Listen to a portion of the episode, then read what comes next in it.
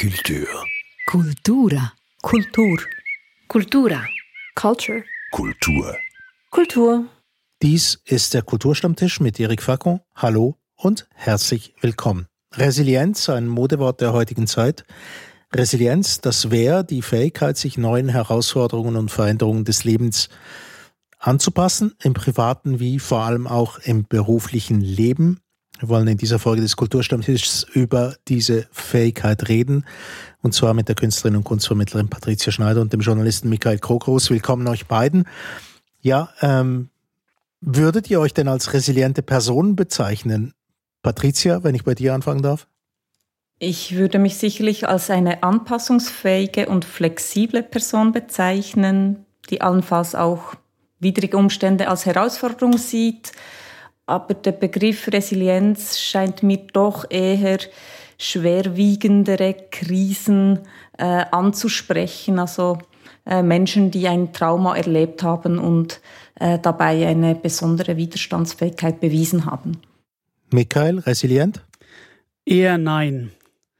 Ähm, aber wie so vieles im Leben, oder? Ich dachte immer, ja, ich bin einer, der, ähm, der kann Dinge, harte Dinge gut ab. Aber dann vorletztes Jahr hatte ich ein ganz interessantes Erlebnis, was ich vielleicht kurz erzählen darf. Ich habe eine einwöchige alpine Passwanderung gemacht. Also ich bin mit einem Freund über, im Laufe einer Woche über die Alpen gewandert. Und am zweiten oder dritten Tag kamen wir bei einem Abstieg über 2000 Meter ziemlich an unsere Grenze. Und ich bin wirklich zusammengebrochen. Und zwar gar nicht physisch, meine Beine trugen mich noch, aber mental.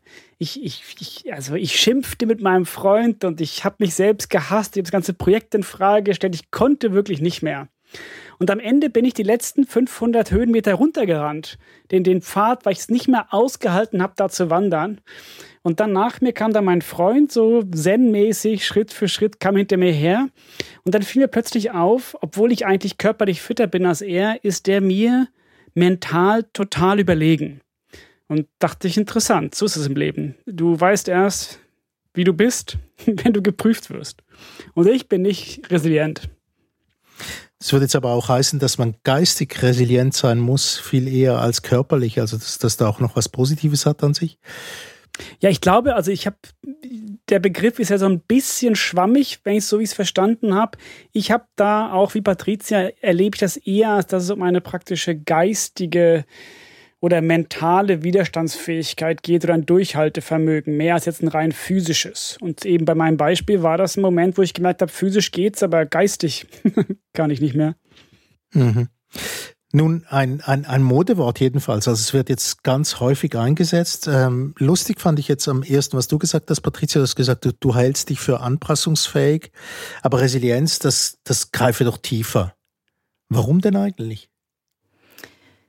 Ja, also vielleicht, ich, ich habe das ja auch mal so ein bisschen nachgeforscht und das wird schon am ehesten im Zusammenhang mit wirklich schwerwiegenden Krisen eigentlich genannt. Und ich, ich würde jetzt mal sagen, so ein, ein Trauma habe ich in dem Sinne nicht erlebt. Und ähm, es ist schon eher eben die, die ähm, man, man beschreibt da quasi ein Verhalten und das ist nicht etwas, ähm, das ist nicht das gleiche wie eine Charaktereigenschaft, sondern eben etwas, das sich wirklich in einer ganz bestimmten Situation zeigt, mhm. habe ich das Gefühl. Und ähm, ich denke schon auch, dass das plötzlich auch auf ganz viele ähm, Dinge ausgeweitet wurde, vom ursprünglichen Sinn möglicherweise, und dass das jetzt auch auf die Umwelt und äh, Unternehmen und auf alles Mögliche angewendet wird unterdessen. Ja, es wurde ja in den 50er Jahren als Phänomen der Psychologie in den USA erstens mal erforscht, also an Kindern von alkoholkranken oder schizophrenen Eltern, um zu schauen, wie deren Verhalten sich ändert gegenüber den Krisen der Eltern. Aber warum wurde denn das so zum Modestichwort? Also ist es drum, weil das so wahnsinnig schwammig ist? Michael, du hast gesagt, das ist ein schwammiger Begriff, der irgendwie überall anwendbar ist. Das ist eine gute Frage, warum manche Begriffe zu Modewörtern werden. Ich glaube, dass durch die Privatwirtschaft stark darin ist, immer wieder so neue Begrifflichkeiten anzuwenden, die halt der Situation beschreibt, die die Situation beschreibt. Und medizinische Begriffe sind da, gibt es immer wieder. Ich glaube, dass das aber auch etwas beschreibt, was tatsächlich wichtig ist. Weil das Leben ist halt sehr krisenhaft und vielleicht sogar auch krisenhafter geworden als noch vor 30 Jahren. Dann sucht man eben nach Begriffen, wie man das aushält auf verschiedenen Ebenen. Und ich glaube ja eben auch, dass ein Arbeitsplatz oder ein Unternehmen eben auch eine mentale Verfassung hat. Es gibt sicherlich Unternehmen, die sind irgendwie von der Stimmung her resilienter oder es gibt Branchen, die sind resilienter. Und ich finde das einen ganz guten Begriff. Es beschreibt diese Unsicherheit, die ja sehr stark ist und über die wir, die wir alle spüren. Und es beschreibt ihnen das Gegenteil davon, nämlich das Gefühl, das kann dich nichts anhaben. Und das interessiert mich schon. Ich wäre gern resilient. Und es geht dabei auch um die Frage, ähm, äh, dass man festgestellt hat, ja, vielleicht will man auch nicht warten, bis diese Krise da ist, sondern um die Frage, kann man sich denn quasi fast äh, proaktiv stärken und schützen, ähm, äh, bevor eigentlich solche Krisen überhaupt auftreten. Also ich glaube, es geht schon auch sehr stark äh, um diese, diesen Präventionsgedanken. Also ums Prospektive eigentlich. Jetzt werfe ich einen neuen Begriff in die Runde, der irgendwie ähm, in diesem Zusammenhang hm, fast auftauchen muss, nämlich ähm, dieses Vorausschauende, oder? Man macht sich fit für den Fall, dass da mal die Katastrophe kommt oder die Krise. Es hat so was endlos Selbstoptimierendes irgendwie, oder nicht? Ja, ich habe mir mal so ein paar Ratgeber angeschaut und wenn man das ja googelt, dann kommen irgendwie, ähm, äh, was habe ich geschaut, irgendwie über drei Millionen Beiträge ähm, und äh, ganz viel Literatur. Und da hat es nebst wissenschaftlichen Beiträgen eigentlich ähm, die ganze Palette bis zu äh, fast esoterisch anmutenden Anleitungen. Und ähm, ja, ich, ich habe dann, ähm, mich hat das dann auch interessiert, wie könnte ich mich tatsächlich irgendwie widerständiger machen und mich vor Tiefschlägen schützen. Und ähm, da habe ich zum Beispiel etwas gefunden, so ein Zehn-Schritte-Programm. Und ähm, das tönt dann zum Beispiel so, innehalten und kleine Pausen machen, eine Standortbestimmung vornehmen und die Rollen klären, das Energiefass füllen und den Lebensrucksack entlasten oder halt im Netzwerk suchen und Konflikte aktiv angehen und so weiter und so fort. Und ich möchte das überhaupt nicht lächerlich machen, sondern ich stelle fest, das sind ja eigentlich ähm, ähm, fast banale ähm, äh, Vorschläge. Und vielleicht ist die Erkenntnis eben gerade die, dass, dass solche einfache Dinge wie Zusammenreden oder Zuhören bei der Bewältigung von Krisen tatsächlich eigentlich eine sehr große Rolle spielen können. Mikael? Ähm, ich wollte noch einen zweiten Begriff dazu werfen. Und zwar ist es ja so, ähm, ich, ich komme aus Finnland und im Finnischen gibt es ein Wort, ähm, das eigentlich wie Resilienz ist, aber etwas anderes beschreibt und das nennt sich Sisu. Sisu ist ähm, aber anders als Resilienz nicht etwas, was du ähm, aktiv ausüben kannst, sondern es beschreibt diese Kraft, die wir alle haben, die dann kommt, wenn dir eigentlich die Kraft ausgegangen ist. Und mir gefällt das ein bisschen besser. Weil es ist nichts, was du dann so praktisch üben kannst oder eine Top-10-Liste hast oder jeden Morgen 20 Kniebeugen, sondern es ist eher die Aussage, vertrau drauf, dass du mehr kannst, als du im Moment denkst.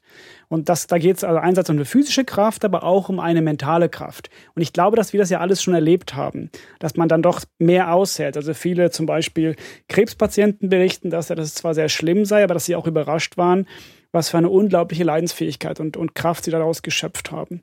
Und mir gefällt das ein bisschen besser, weil es eben, um anzuknüpfen, das, was wir vorhin sagten, eben nichts ist, womit du dich impfen kannst. Also dieser Wunsch, ich will mich resilient machen für jedes Problem, das äh, halte ich erstens mal für unmöglich und zweitens ist es auch ein bisschen frustrierend, weil dann bist du die ganze Zeit am dich selbst optimieren. Und da würde ich dem entgegenhalten, nein, lieber aufs Sisu vertrauen und sagen, wenn es dann kommt, schaffst du das schon. Also wir müssen diesen Begriff jetzt natürlich ähm, schnell im aktiven Vokabular der deutschsprachigen Gemeinschaft unterbringen und vielleicht auch ganz international dieses Sisu. Trotzdem, was mir einfach auffällt, unsere Beispiele sind sehr verschieden. Also wir gehen aus von einem Begriff, der geprägt wurde zum Thema Alkoholkranke oder ähm, psychisch herausgeforderte Eltern und deren Kinder und dann gehen wir weiter du hast das Beispiel gebracht von der Alpenwanderung und ich will das gar nicht gegeneinander ausspielen, sondern in allen Fällen kommt eine gewisse Art von Widerstandskraft oder meinetwegen auch Resilienz überhaupt zur, ähm, zur Tragung. Oder also das, das, das wird dann wahnsinnig wichtig. Aber müsste man nicht der Einfachheit halber einfach auch mal sagen, ja, Resilienz bezieht sich dann tatsächlich wirklich auf die schweren Krisen des Lebens?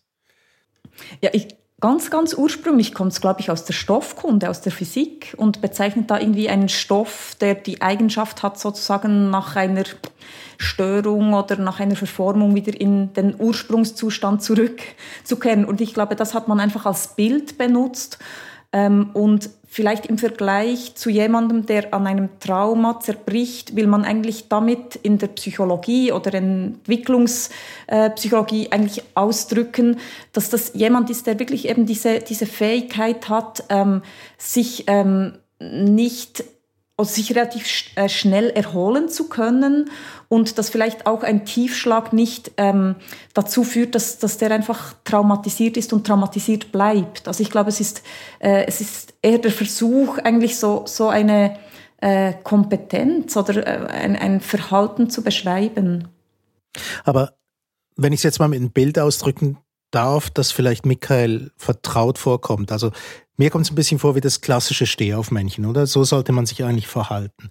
Das heißt, das ist wie ein Boxer, der irgendwie zwölf Runden lang in jeder Runde mal auf dem Boden landet, weil ihn der Gegner irgendwie ähm, irgendwie K.O. schlägt oder nicht ganz K.O., sondern besser gesagt einfach umhaut und der jedes Mal wieder aufsteht und dann sagt man, ja, der ist widerstandsfähig, der ist resilient.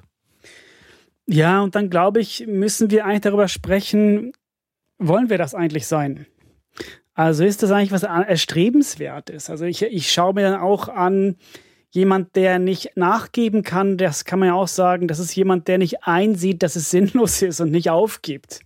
Und ich habe manchmal das Gefühl, dass dieses wahnsinnige Beschwören von Resilienz und dieses Üben und diese drei Millionen Ratgeber, die die Patrizia gerade rausgesucht hat, das ist ja auch Ausdruck dessen, dass wir Angst vor etwas haben.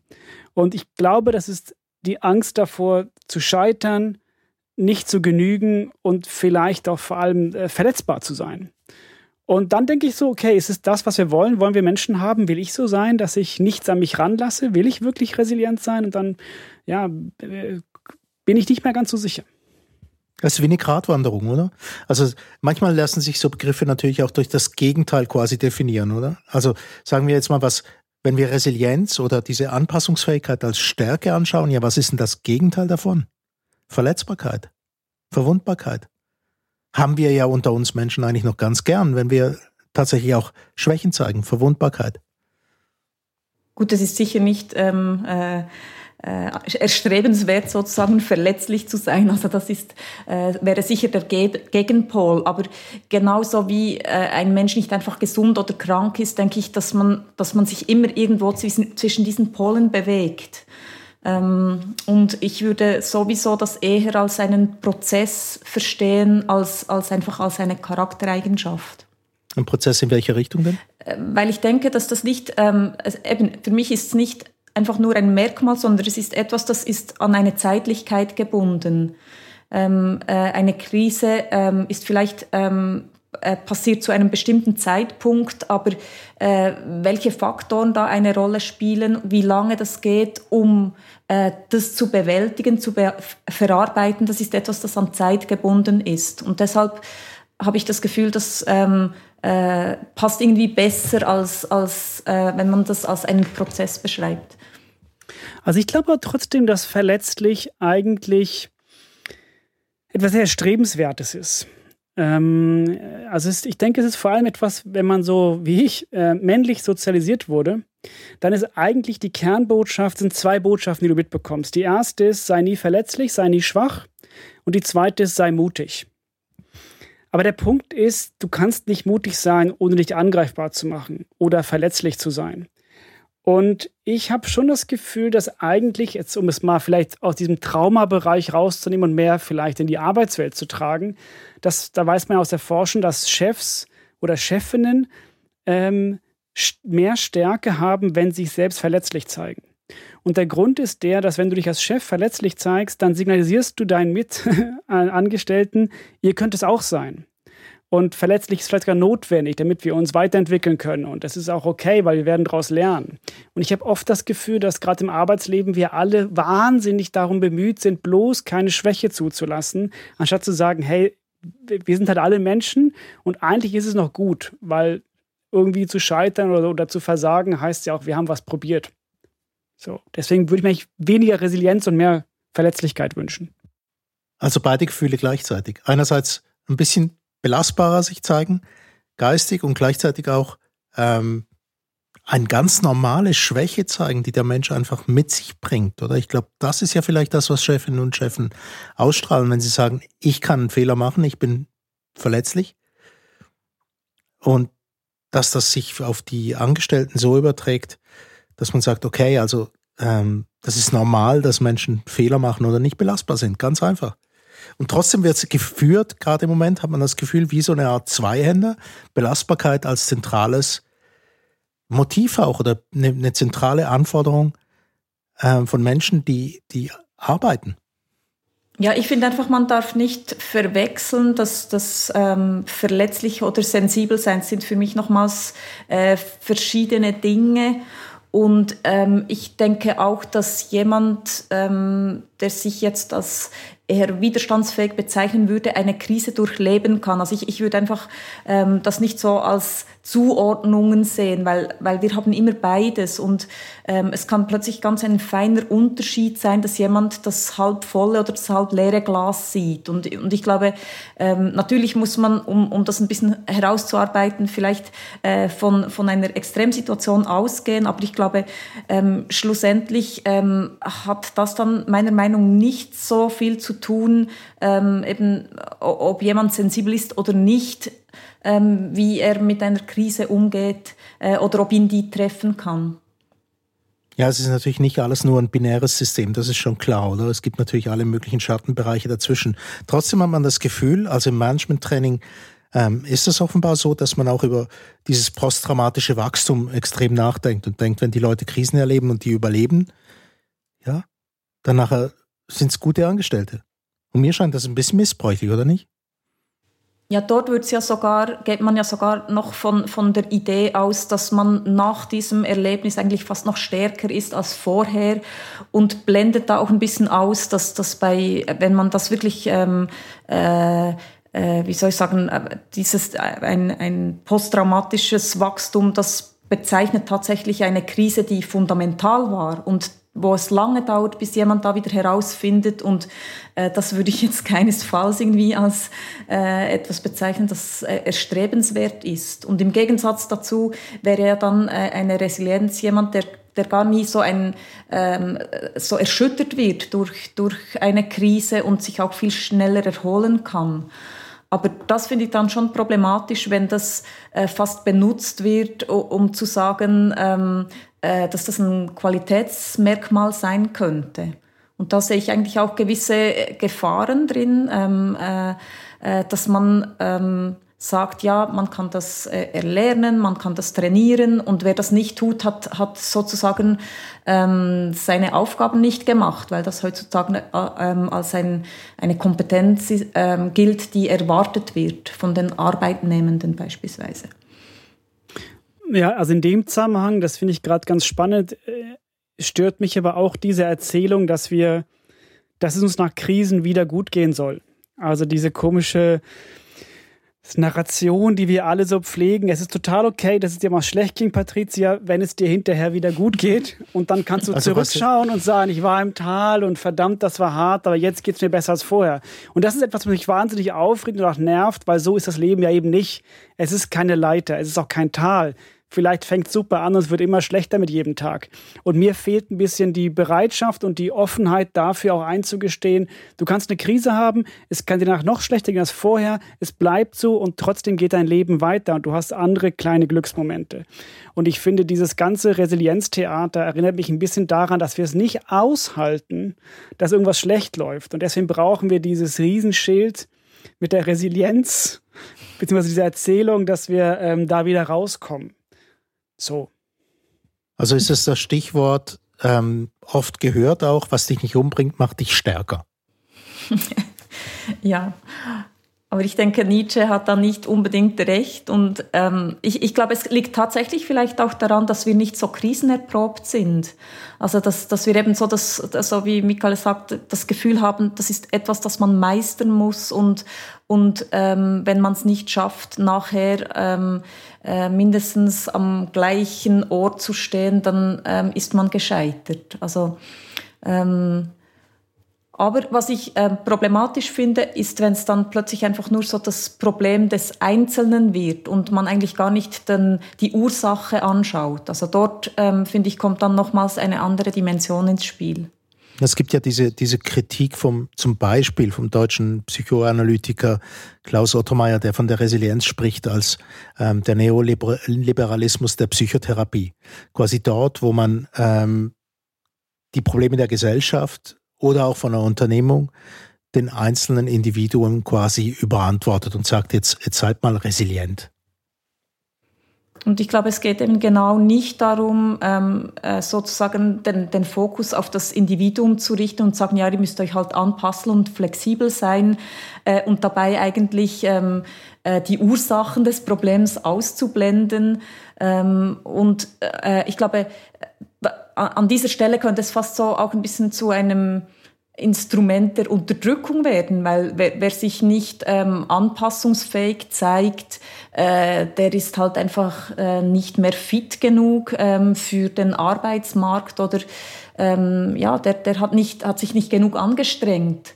Und ähm, dann muss man gar nicht schauen, wo eigentlich das Problem liegt, sei es in einer, keine Ahnung, sei es ein, ein Einfluss von außen. Wir müssen uns halt jetzt an die neuen Bedingungen anpassen, die diese Klimakrise mit sich bringt. Oder das Unternehmen macht eine Umstrukturierung und die Arbeitnehmenden, die sich da äh, nicht einverstanden erklären, die sind halt nicht anpassungsfähig. Also es könnte wirklich auch so ein Instrument werden, um alle, die äh, einen Widerstand jetzt im widerständigen Sinn äh, quasi aufbauen, dass, dass die äh, so ein bisschen, wie, wie soll ich sagen, dass das zum, zu deren Problem gemacht wird.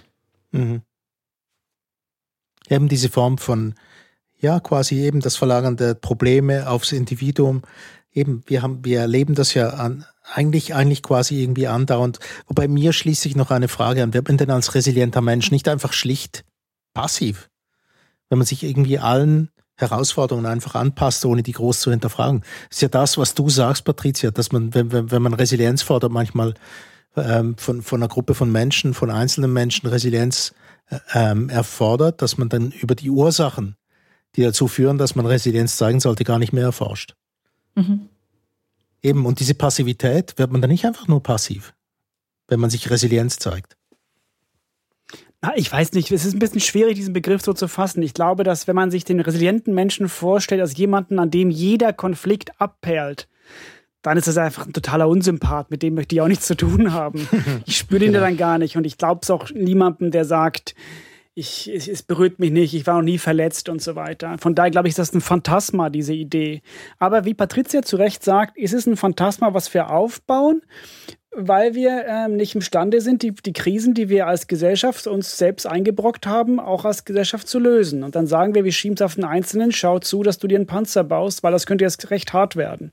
Und da sehe ich auch ein Problem. Und das finde ich, ähm, ähm, wie der Psychoanalytiker es gesagt hat, da wird etwas outgesourced ähm, mhm. an die Einzelnen, was eigentlich ein kollektives Problem ist.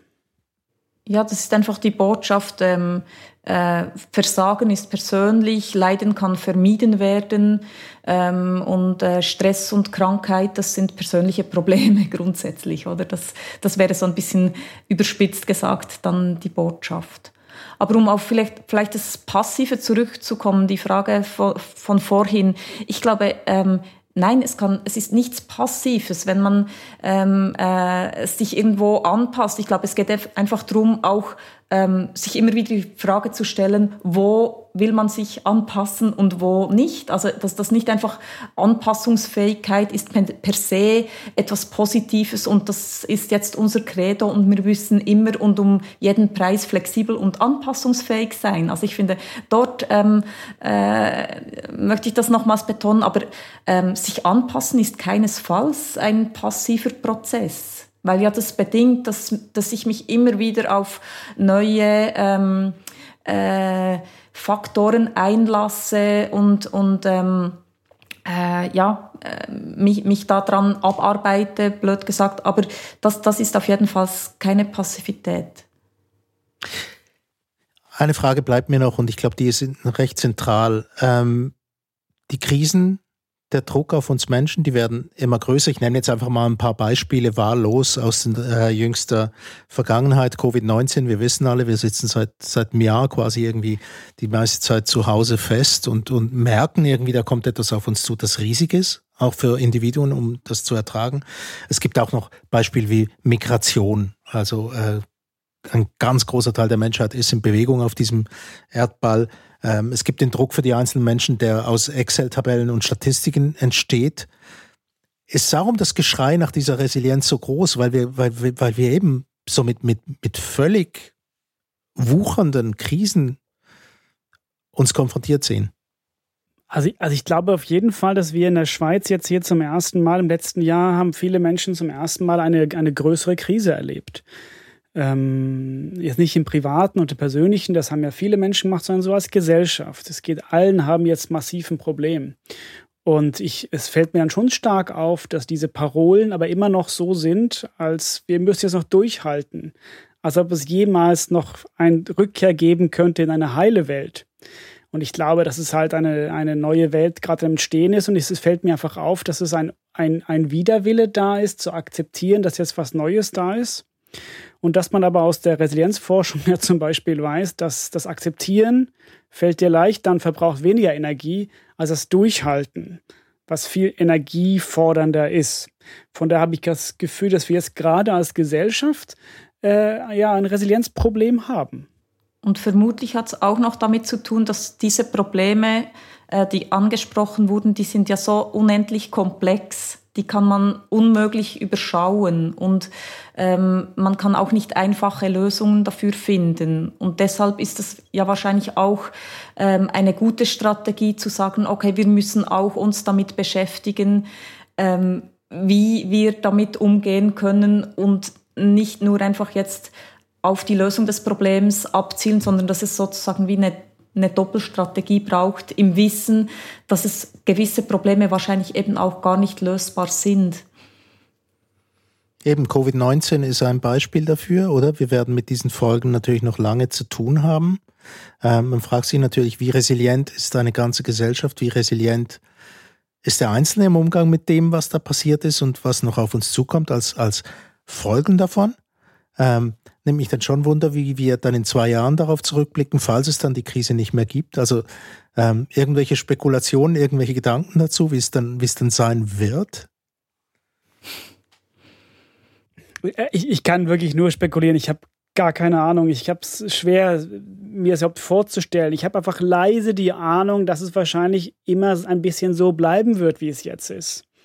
Also dieses komische, es wird dann in dem Sommer so sein wie vorher da bin ich vorsichtig skeptisch. Ich glaube, wir werden uns an gewisse Dinge gewöhnen, die unser neues Normal werden und uns gar nicht mehr darüber wundern. Äh, wir werden, keine Ahnung, andere Begrüßungsformen finden. Aber ich glaube schon, dass es wieder, äh, dass wir auch äh, gewisse Dinge zurückgewinnen, die wir im Moment gerade sehr vermissen. Und die da wären?